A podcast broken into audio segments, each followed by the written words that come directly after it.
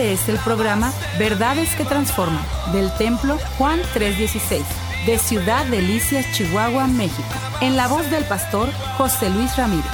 Contáctanos al teléfono 639-477-2525 o al correo electrónico juan316templo gmail.com o visítanos en la avenida 18 y calle 41 Sur, Colonia Lindavista. Verdades que transforman. Comenzamos. Vamos a ir a el Evangelio de Juan capítulo 13, versículo 34. 13, 34 y 35. Dijo Jesús, un mandamiento nuevo os doy que os améis unos a otros como yo los he amado, que también se amen unos a otros. En esto conocerán todos que son mis discípulos, si tuvieren amor los unos por los otros. La nueva versión internacional habla así con más fuerza todavía y tal vez usted se pregunta, bueno, estaban hablando todas estas semanas sobre los diez mandamientos, pues este es el onceavo mandamiento. Ordenó Jesús y les dijo, les voy a dar un nuevo mandamiento, nueva versión internacional. Ámense con la misma intensidad, con la misma intensidad que yo los amo. La intensidad del amor que se tengan será una prueba ante el mundo de que son mis discípulos. Hoy estaré hablando de este onceavo mandamiento y el título es, no sé, los que están ahí en las diapositivas y nos van a ayudar ahí hay un nuevo mandamiento. Estaré hablando de este nuevo mandamiento basado en el amor. Aclaro algunas cosas que es importante. No es el amor que Hollywood presenta, una pasión desbordante de un hombre y una mujer que se conocen un día, toman y, y tienen una noche apasionada, totalmente desconocidos, un encuentro sexual. No es un día tampoco en especial como lo que se celebra el 14 el 14 de febrero, donde damos y recibimos presentes. Y le voy a decir por qué. Puede ser aprecio, pero la verdad podemos en algún momento dado dar algo sin sentir amor.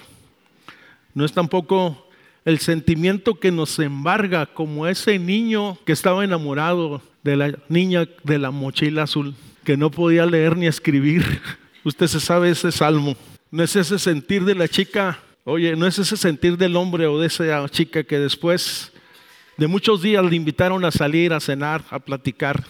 Tal vez pudiera ser como ese sentimiento que se tiene que cuando tú recibes tu primer hijo en tus brazos y lo ves y lo ves hermoso. Pudiera ser en algún momento dado, si se tratara de comparar, es como la realización de una boda, de una luna de miel, cuando se hicieron las cosas ordenadamente y que se despierta la mujer con aquel sentimiento él es el amado, Él es el amado de mi alma, señalado entre diez mil. Pero quisiera hablar de ese, eso es solamente una mínima comparación, porque esta clase de amor es una especie en extinción. Este amor que se expresa o que Jesús está demandando es nacido de Dios por la gracia de Dios. El mandamiento es muy claro. Estaba Jesús, pero sobre todas las cosas quisiera eh, llevarlos al momento en el que se expresa, en el que se dice esta nueva orden o este nuevo mandamiento. Era la última noche, la noche donde Jesús se sentaba exclusivamente con sus discípulos y daría las últimas indicaciones. Creo que las palabras de un moribundo o alguien que está cerca, porque Jesús sabía que el momento era cercano de su aprehensión y después de su crucifixión, creo que las últimas palabras de estas personas condenadas deberían de ser consideradas serias e importantes. Se supone que sería así. Es impresionante que uno de los encargos o una de las encomiendas es precisamente este nuevo mandamiento. Este mandamiento, al escucharlo ellos, se puede decir que es escandaloso y pudieron pensar, ¿otro mandamiento? Ya tenemos doce. Además, la religión tradicional tenía no solamente, ya tenemos 10, pero no solamente 10, sino 613 mandamientos. Se puede decir entonces que ellos habían recibido en el Sinaví por mano de Dios hacia Moisés los 10 mandamientos que hablaba de cómo conducirnos delante de Dios, pero también de cómo conducirnos delante de los demás. Y luego se extendieron esos diez mandamientos hacia el pueblo que había escogido como pueblo, como nación, en 613 mandamientos, que incluían todos los aspectos de la vida, leyes de economía, leyes de salud, leyes morales, leyes familiares, leyes civiles, leyes de guerras, leyes religiosas. Todos esos mandamientos están precisamente, oye, en los primeros libros de la ley, en el Pentateuco.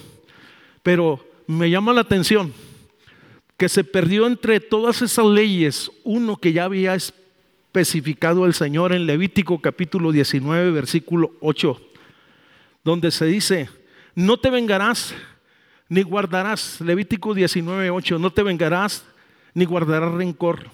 Es más, está escrito, dice, no te vengarás ni guardarás rencor a los hijos de tu pueblo, sino amarás a tu prójimo como a ti mismo. Yo Jehová es el que dice estas cosas. Ellos recibieron esa encomienda, ese mandamiento, y lo interpretaron a su manera, diga, a mi manera. Cuando ellos escucharon ese mandamiento o en algún momento dado en la sinagoga se expresó ese mandamiento, ellos simple y sencillamente lo aplicaron y dijeron, ah, es que ese mandamiento se trata, oye, de mi prójimo y su prójimo para ellos no era su vecino, no era su amigo, me refiero a los gentiles, sino a su pueblo. En otras palabras, lo interpretaron selectivamente, condicionando el mandamiento como pudiera ser. Fíjese lo que le estoy diciendo, como pudiera ser. Que algunos de nosotros tenemos ese mandamiento y esa interpretación que solo amamos a los que son nuestros, nuestros amigos, nuestros familiares, nuestros amigos, y de ahí para allá pues son conocidos. Vamos, o en algunas ocasiones solo apreciamos o amamos entrañablemente a alguno de los hermanos. Podemos pensar, Señor, esto es imposible. Parece increíble lo que Jesús está diciendo. Vamos, la realidad, puedo amar a Frank. Le puse nombres americanos para que no le caiga a nadie. Puedo amar a Jenny, pero a mi suegra que no me quiere, que no me pasa. Oye, que ni siquiera me invita a cenar, que no me dice ni buenos días ni buenas tardes. Pero bueno, mejor nos salimos de esos problemas familiares que creo sería bueno poderlos solucionar en su tiempo y no con remordimiento. El nuevo mandamiento va más allá de lo establecido. El nuevo mandamiento ya se había hecho una norma entre los discípulos, amar al Señor, porque Él los había dicho, oye, amar al Señor, pero también amar a su prójimo. El nuevo mandamiento cambia el estándar, porque la norma era precisamente amar a Dios, vamos, a los demás como nosotros mismos, pero ahora nos dice, deberán amarlo o amar como yo amo. No dijo acéptense, no dijo tolérense, eh, dijo ámense. El mandamiento nuevo es lo suficientemente simple para que un niño de 6, 7, 8 años pueda entenderlo, lo pueda captar pero lo suficientemente profundo para que los que somos creyentes de muchos años, oye, nos anime y nos desafíe y, ¿por qué no decirlo?, nos confronte en alguna etapa de nuestra vida o en actitudes entre las cuales pudiéramos estar viviendo. La esencia de la fe es precisamente es el amor, porque Dios es amor. No, no, no dice el texto que Dios tiene amor, sino que dice Dios es amor. Diga conmigo, Dios es amor. Y el, versículo que lleva esta congregación, o el nombre que lleva esta congregación, Juan 3:16 lo expresa. Porque de tal manera amó Dios. No dijo a los suyos, no dijo a los discípulos, no dijo a unos cuantos, no dijo, amó Dios al mundo, que nos ha dado a su único hijo para que todo aquel que en él crea no se pierda, oye, mas tenga la vida eterna. La realidad que cuando hablamos de Jesús es que se hace hombre y en estos días se humanizó, descendió. Vamos, nació de una virgen. La Biblia dice, habitó entre nosotros, dejó su trono de gloria, se humilló a sí mismo y simple y sencillamente había una razón, diga, por amor. Se acercó al perdido, se dejó tocar por el leproso por una razón, por amor.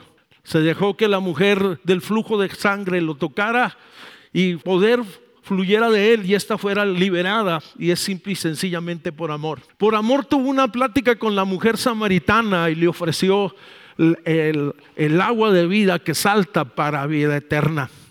Por amor resucitó a Lázaro. Por amor sanó a los enfermos. Por amor libertó a los endemoniados, por amor consoló a los afligidos, por amor, oye, simple y sencillamente fue a la cruz y no fueron los clavos de la cruz lo que lo retuvieron en aquel tiempo y en aquellos momentos, sino fue el amor que sentía hacia cada uno de nosotros. Podemos darle un fuerte aplauso y decirle gracias por tu grande amor. Simple y sencillamente. Hay una siguiente declaración. El mandato es la esencia de la fe. El Señor dijo, en esto se conocerán que son mis discípulos. Si tuvieran el amor los unos por los otros.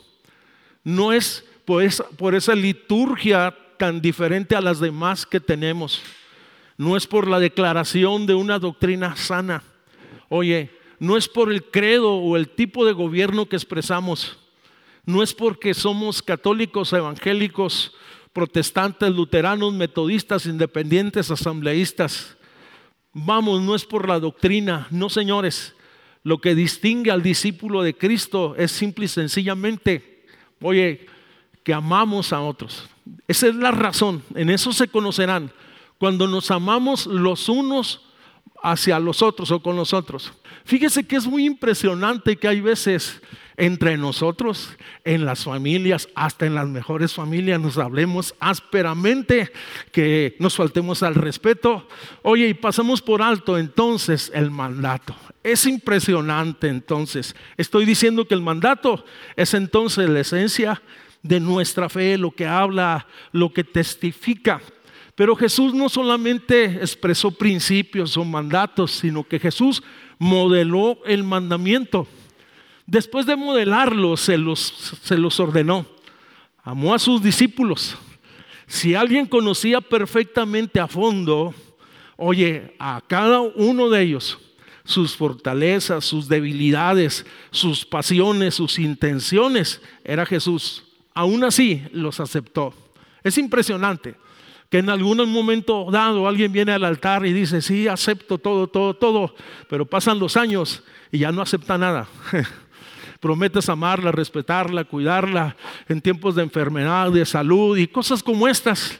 Y de pronto la señora, la dama se enferma y quiere, oiga, que la mujer se levante toda enfiebrada para que le haga lonche. Diga, ay de mí, las mujeres. Ay, ay, ay, ¿qué pasó? Bueno, le seguimos mejor con Pedro. Es interesante, los conocía perfectamente. Eran imperfectos, los escogió para luego transformarlos. Por cierto, que no eran muy espirituales. No los escogió por ser espirituales. Oye, y pronto entre los discípulos hubo grandes diferencias. Diferencias que casi se van a las manos. Estaban peleando que quién sería el segundo a bordo, quién estaría a la derecha de Jesús y quién estaría a la izquierda. Y estaban haciendo hasta política cristiana entre ellos. Uno de ellos fueron y le dijeron a su mamá, tú que nos haces una, tú que nos atiendes en la casa, dile a Jesús, oye, que, nos, que seamos regentes, que seamos personas cercanas en el reino que viene. Por cierto, que Jesús en lugar de felicitarlos por esa ambición política o aparentemente espiritual, los confronta y les habla de sus eh, actitudes equivocadas. Oye, no, Jesús no los convenció a sus discípulos por la severidad, vamos, de sus mandatos, sino por el gran amor que sintió hacia ellos y a otros sin acepción de personas. Es impresionante. ¿Se recuerda esa escena? Cuando Jesús decide ir al pozo de Sicar y llegar hasta el pozo de los samaritanos y que está una mujer ahí esperando o, queriendo sacar agua o sacando agua, Jesús se sentó cansado y le pidió a ella que le diese de beber. ¿Se acuerda de ese detalle histórico, Evangelio de Juan capítulo 4? Oye, y todos se escandalizaron porque decía, ¿cómo es posible? Y ella misma, la misma mujer, que tú siendo judío o siendo un maestro de la ley, te atrevas tú a hablarme, te atrevas a invitarme a hablar acerca del reino de Dios. Simple y sencillamente el amor de Dios va por encima de los prejuicios, de los sentimientos. Oye, el amor de Dios es grande. Podemos decir amén bien fuerte. Si le va a dar un aplauso, déselo bien fuerte, por favor. es sin acepción. Ama al rico, ama al pobre, ama al guapo, ama al feo, ama al culto. Oye, el amor de Dios es sin acepción. Nosotros solemos eh, decir y evaluar a quién amamos y a quién no amamos. El, amor, el mandato de Jesús con respecto, con, con respecto al amor es un parámetro totalmente novedoso, distinto, porque habla de un sacrificio.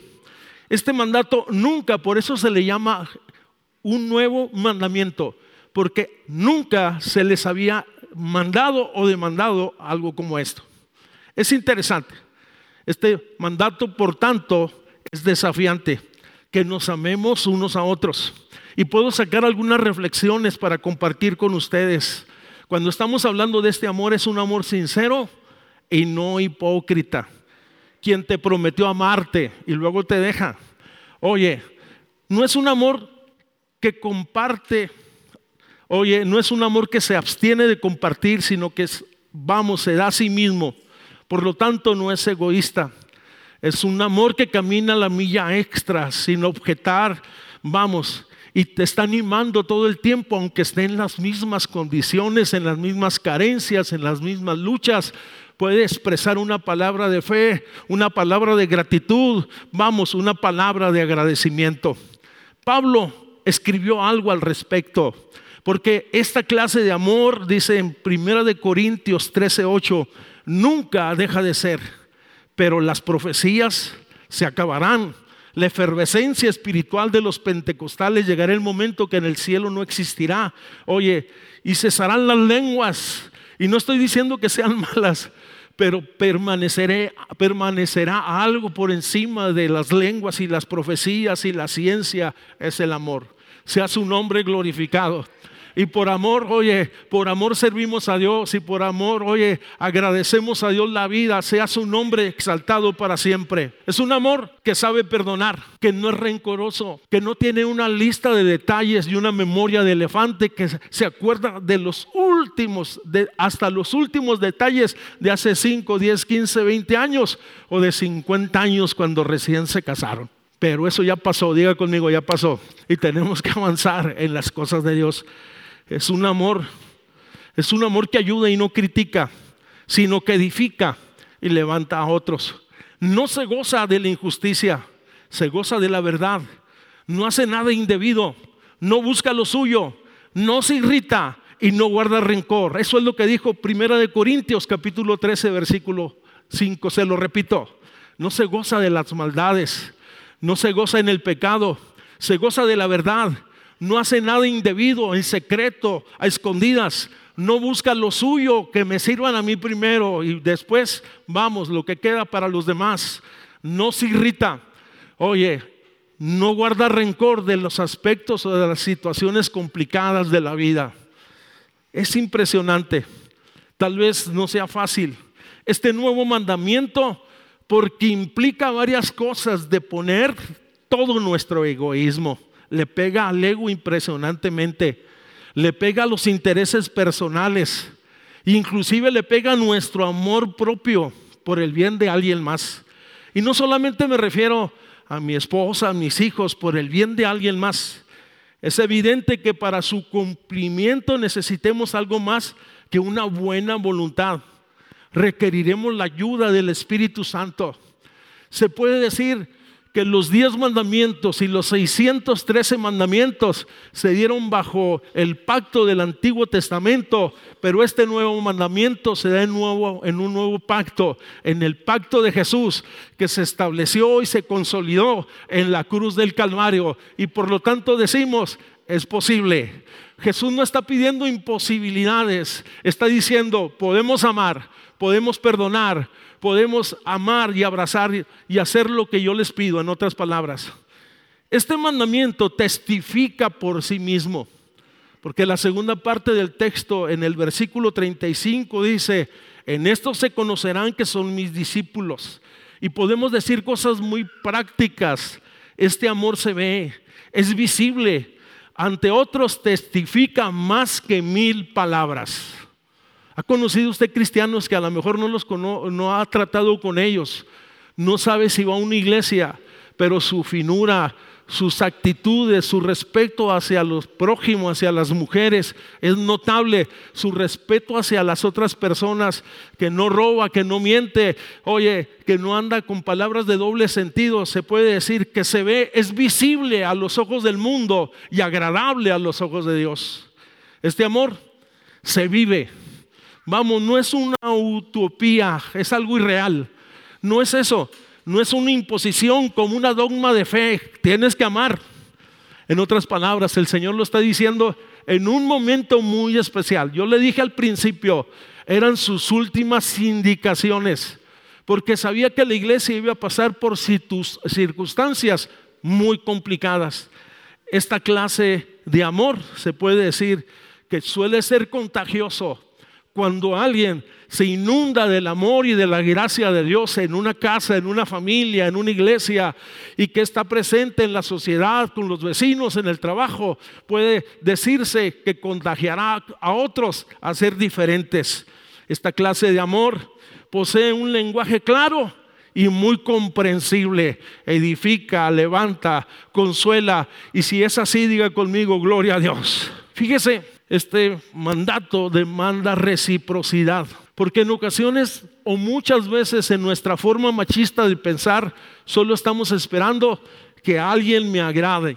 Fíjese, la mayoría de los hombres machistas, al llegar aquí a los votos de a, casarse, a comprometerse eh, eh, en la boda, en una ceremonia, está buscando la mujer que lo haga feliz. Y la mujer está buscando al hombre que lo haga feliz. Pero muy pocas veces se piensa, voy a ser feliz a mi esposa o voy a ser feliz a mi esposo. Siempre está esperando que el otro sea primero. Levante la mano y diga, tengo que ser el primero en eso. Uh, nadie levantó la mano. Nomás el hermano Ezequiel. Una hermana le iba a levantar y luego volteó a ver a su esposo y dijo, no hombre, es mucho compromiso eso. Este mandato demanda reciprocidad. No se trata en una sola vía, sino en una que vaya, en una que viene. En otras palabras, que nos amemos unos a otros. Este amor tiene que ver con alguien más. Porque si aquí está un narcisista, está perdido. Está perdido. El narcisista es el que se ama a sí mismo. Esa es la persona egoísta hasta el tope. La realidad se trata de alguien más. Vamos, si quieres ir rápido, alguien escribió por allí, si quieres ir rápido, ve solo, pero si quieres llegar muy lejos, ve acompañado. Creo que el amor se demuestra en hacer algo más por alguien más, no solamente con palabras.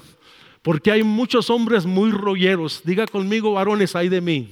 Mi hijita, mi chula, mi reina, mi preciosa. Oiga, pero puro rollo y pocas acciones. Ay, ya me metí en un problema. Mira, mejor me voy por otro lado, ¿no? Dijo el hermano, gloria a Dios. ¿eh? Esta es una situación bastante complicada. ¿Cuánto hace que no hacemos algo más por los que están en casa? Hermanos, varones, ¿cuánto hace que no lavan los platos de la casa? Hay tantas cosas que podemos hacer. He visto tantos conflictos en la vida y en las familias entre hermanos por detalles que no vale la pena. La realidad de las cosas hay veces que los chicos solamente están esperando salir de la casa mal enojados y malagradecidos y cosas como estas. La realidad, al último, te cae el 20 y te das cuenta que eres un egoísta, que nunca aportaste nada para la casa y que siempre esperaste que todos te sirvieran. Este amor, este amor demanda reciprocidad. Fuimos creados para vivir en sociedad, creados para amar, y para ser amados, no solo como pareja, sino como amigos, como hermanos. Vamos, no se puede limitar al romance, a la pasión. El amor abarca, este amor que estoy hablando, el auténtico, todos los aspectos de la vida, familia, trabajo, vecinos, negocios, noviazgo.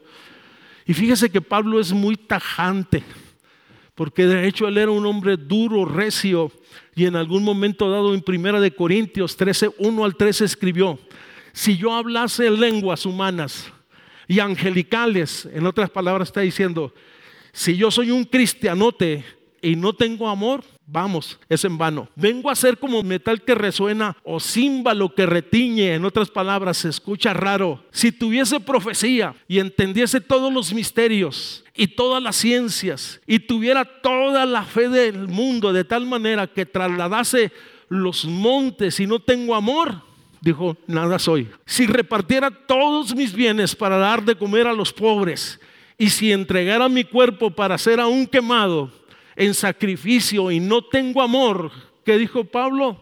Nada soy. Porque el amor se ve, se siente, se expresa. Quien ama a Dios y a su prójimo cumplirá los diez mandamientos y los 613 mandamientos. Porque la esencia de la fe es el amor. Porque Dios es amor. Las, las relaciones personales a la vista de Dios, hermano, no son en blanco y negro. Él dice, el que aborrece a su hermano, dice, anda en tinieblas. Y el amor de Dios no está en él. Hay una razón de ser del mandato. Es por causa de los tiempos postreros o los tiempos finales. Mateo capítulo 24, versículo 12 dice, en los últimos tiempos habrá tanta maldad que el amor de muchos, le está escribiendo a los cristianos, que el amor de muchos se enfriará, pero el que se mantenga firme hasta el fin, entonces será salvo. Y este evangelio será predicado, dice, oye, en todo el mundo. Llegué a una conclusión, mi amor por Dios puede menguar. De ser así, me va a ser mucho, muy difícil poder amar a otro. El no cumplir el mandato tiene implicaciones de carácter espiritual y hasta de eternidad. Nosotros sabemos es lo que dice Primera de Juan, capítulo 3, versículo 14 y 15, que hemos pasado de muerte a vida, en que amamos a los hermanos. El que no ama a su hermano permanece en muerte. Todo aquel que aborrece a su hermano es homicida, es un matón, para que mejor me entienda. Y sabéis que ningún homicida tiene vida eterna en él. Cuando dejamos de alimentar nuestro amor por Dios, entramos en una crisis, oye, emocional, pero también en una crisis relacional. Nuestros, se apagan nuestros sentimientos hacia, los, hacia otros, hacia nuestros amigos, hacia nuestra novia, hacia nuestro cónyuge. Vamos, y entramos en un proceso de muerte emocional. Hubo un hombre que ya por los años 70 en Estados Unidos tuvo que ir a la guerra. Y él decidió hacer algo que trascendió y lo hizo sin pensar en nada, simple y sencillamente tratar de mantener la llama del amor entre su matrimonio y entre su casa. Y todos los días le escribía a su, a su esposa una carta, pequeña, grande. Y en esa carta al final ponía un pequeño dibujito, un monito y una monita, y había una expresión que decía, amores y empezaba a recordar todos los detalles de su vida matrimonial y los buenos tiempos. Amor es no olvidar los detalles.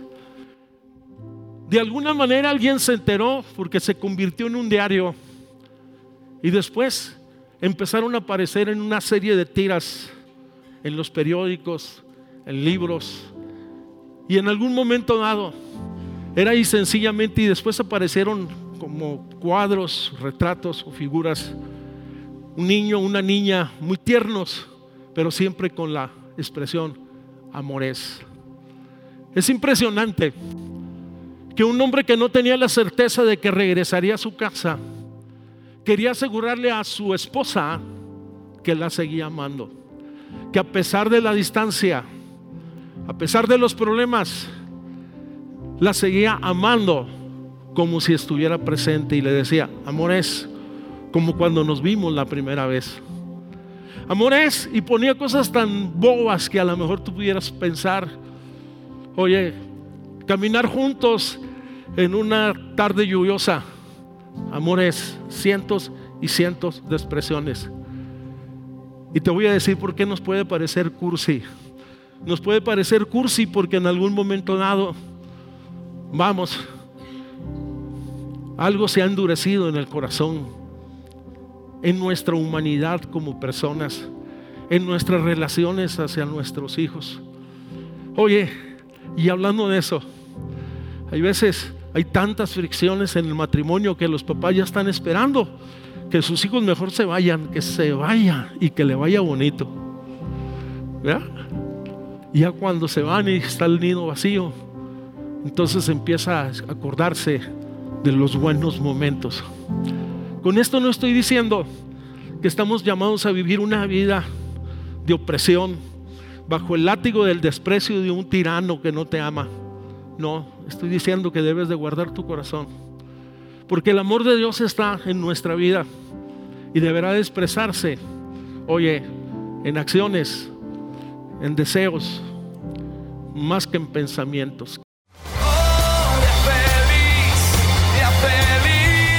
Este fue el programa Verdades que Transforman del Templo Juan 316 de Ciudad Delicias, Chihuahua, México. En la voz del pastor José Luis Ramírez. Contáctanos al teléfono 639-477-2525 o al correo electrónico juan316 templo arroba gmail.com o visítanos en la avenida 18 y calle 41 Sur, Colonia Lindavista. Verdades que Transforman.